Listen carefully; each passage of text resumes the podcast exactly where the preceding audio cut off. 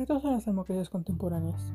Las democracias modernas son en su mayoría sistemas republicanos normalmente funcionales por medio de la división de poderes, con las figuras del Ejecutivo, Legislativo y Judicial, de carácter liberal y de masas, en donde el voto de las mayorías es lo que da a los actores políticos el poder en el Estado.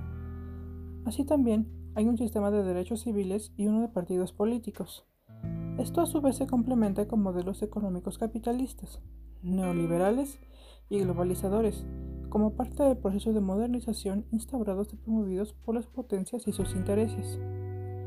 Dentro de una gran cantidad de opciones a elegir en los sistemas políticos y de gobierno, es innegable que cualquier persona que viva en una democracia, cualquiera que ésta sea, probablemente dirá que este es el mejor método de gobernanza en comparación con otros.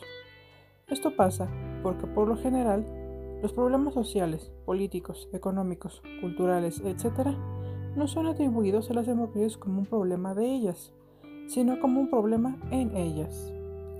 Los problemas que enfrentan muchas democracias hoy en día son principalmente relacionados a temas de corrupción, de violencia, pobreza en diferentes grados, violación de los derechos humanos universales, pérdida de identidades colectivas, crecientes desigualdades sociales, precarización laboral, transformación tecnológica del trabajo, etc. Después están aquellos problemas que son contra la democracia, en los cuales básicamente se busca un sistema diferente o un cambio radical en el sistema, pues no se considera que sea este el más adecuado por diversos motivos. Tradicionalmente las democracias morían de forma violenta por medio de golpes de estados militares. Sin embargo, a día de hoy es más lenta y a propio gobierno, si es que éste tiene tendencias centralistas y sus actores políticos gran hambre de poder, controlando otros poderes, medios de comunicación, herramientas políticas y burocráticas, etc.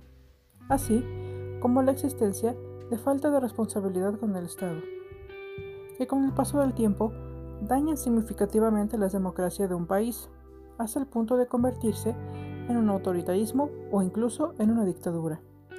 Si a esto se le combina con la poca tolerancia hacia otras posturas políticas o discriminación dirigida a sectores específicos de la población u otras poblaciones, podríamos comenzar a hablar de una peligrosa aproximación al fascismo, disfrazada de una democracia moderna, quizá disfuncional por diversas razones sociales y culturales.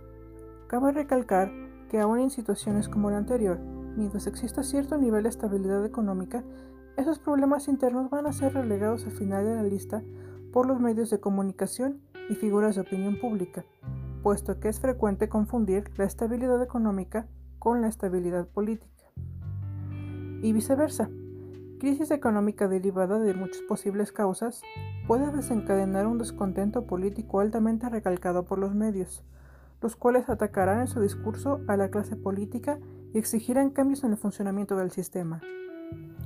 En ambos casos, la democracia propiamente dicha queda en riesgo de sufrir sesgos importantes. Sin embargo, también representa una oportunidad de corregir los errores que se pudieran haber estado cometiendo, teniendo cuidado de no recaer en discursos mesiánicos que solo causarán más problemas. Es por esto que se requieren estrategias concretas para lograr dichos cambios, siendo estos lo suficientemente profundos e inclusivos para cumplir con los objetivos a largo plazo. Para esto se precisa de anclajes institucionales específicos y que tendrá forzosamente que comprender las aristas sociales, comenzando por las estructuras familiares, la educación, el trabajo en toda su complejidad, las culturas que existan dentro de un país, los sindicatos y la lista puede continuar infinitamente. Todo para rehabilitar las democracias desgastadas por las raciones mencionadas con anterioridad o para reforzar aquellas democracias que aún se consideran funcionales.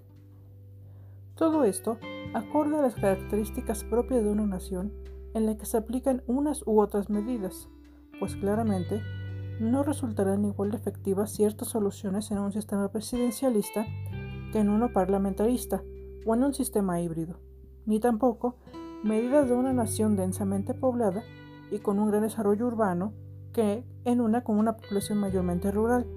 Todo depende de las condiciones de vida de cada estado y sus necesidades específicas. Todo esto siempre velando por la protección y seguridad de las personas y de sus derechos en toda la extensión de la palabra.